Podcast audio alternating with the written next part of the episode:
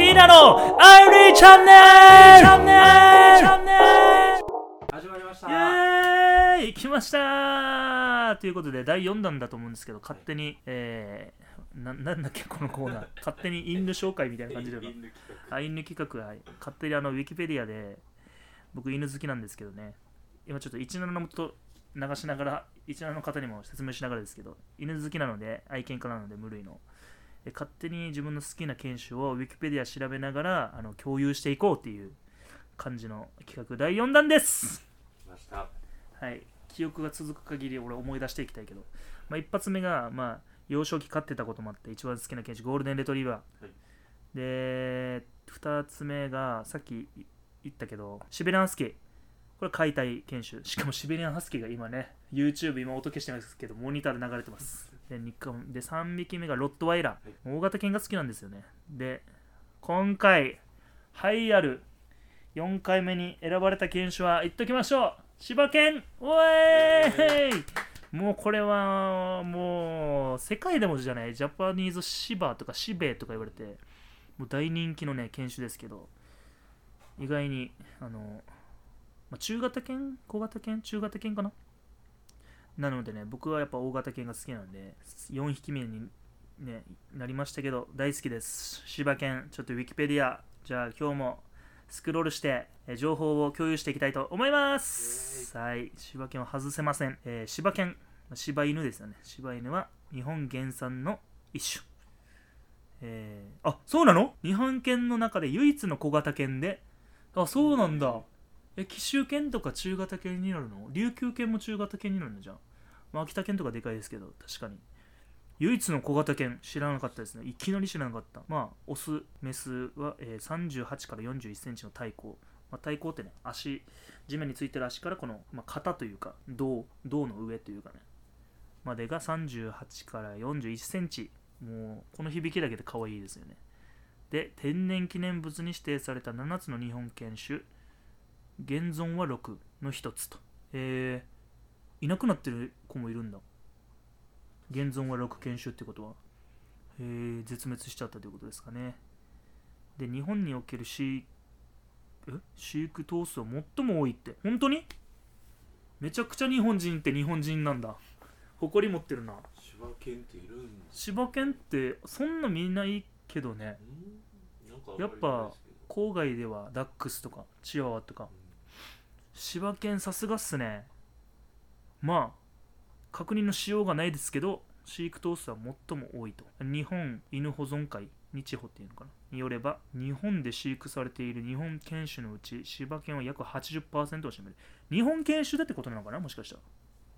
いやでもそれではないよな。日本日本日本における飼育頭数が最も多いって書いてある。まあとりあえず、まあ、可愛いってことです。もうほぼほぼほぼ人の目には可愛いと映ってるという子たちですね。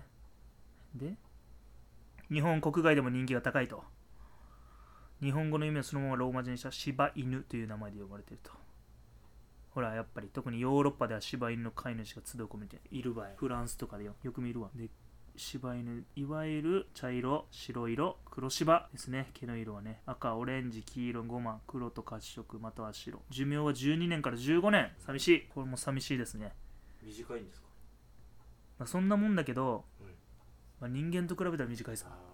だって15年とかってさ物心ついた小学校1年生6歳とかから変わったらさ、まあ成人まで生きてくれたら長寿だけどって感じじゃん。もう青春を共に十分共にできる年数ですよね。はい。で名前の由来はうーん柴犬という名前はえーっとね柴は小ぶりな臓器を指す。とまあなんか林かな臓器って臓器林とかいうそういうなんか感じっす。柴は。小ぶりな臓器を指す。はいはい。なるほど。じゃあ歴史いきましょうか。あ歴史すごい。え？言葉では説明できないけど。そうね。狼が祖先なの？灰色狼から分岐して柴犬秋田犬スピッツに分岐していったとまあ、こんなのどうでもいいんだよ、俺的。えー、特性いこうかな。もう絶対この特性可愛いぜ、多分。いやー 子犬の写真に現れうわー、すごい。ーすごい。かわいいかわい。い。ああだから日本にいいんだね。温暖湿潤気候に強いって。暑がりなイメージあるけどそうでもないんですね。一般的に主人に対しては非常に忠実。よそ者に対しては慣れ慣れしくせず見習いたいな。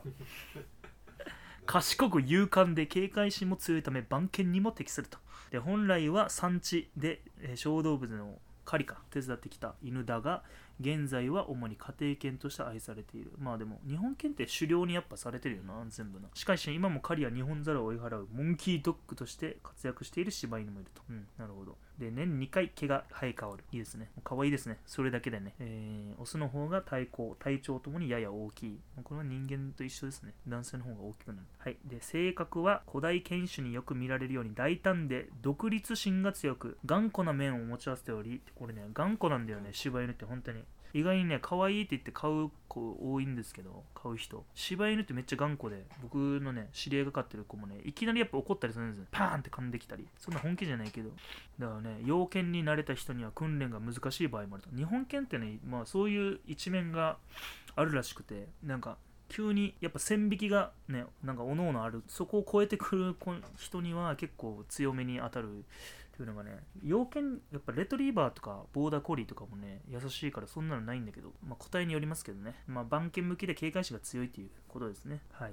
ただしまあ日本犬日本犬の一般的な性格として主人と認めたこれね主人と認めた人間に忠実であり攻撃性が強いという傾向があると。そうそうやっぱり主人って認められない。だから飼い主っていうことじゃないですよね。飼い主じゃなくてやっぱ主人になるっていう自分が上っていうのをしっかりね甘やかさずあのしつけねしっかりしないと、まあ、攻撃的な子になる確率もあるという感じですね、うん、DNA 的には狼に近いと。興奮しやすく人を噛みやすい犬であると。うん、まあでも体がちっちゃい子はやっぱそれだけ臆病だしね。やっぱすぐ手人間でいう手出るっていうのと一緒ですよ。だからしっかりとしたしつけですよね。この豆柴もいるよな。豆柴俺歴史知りたくて。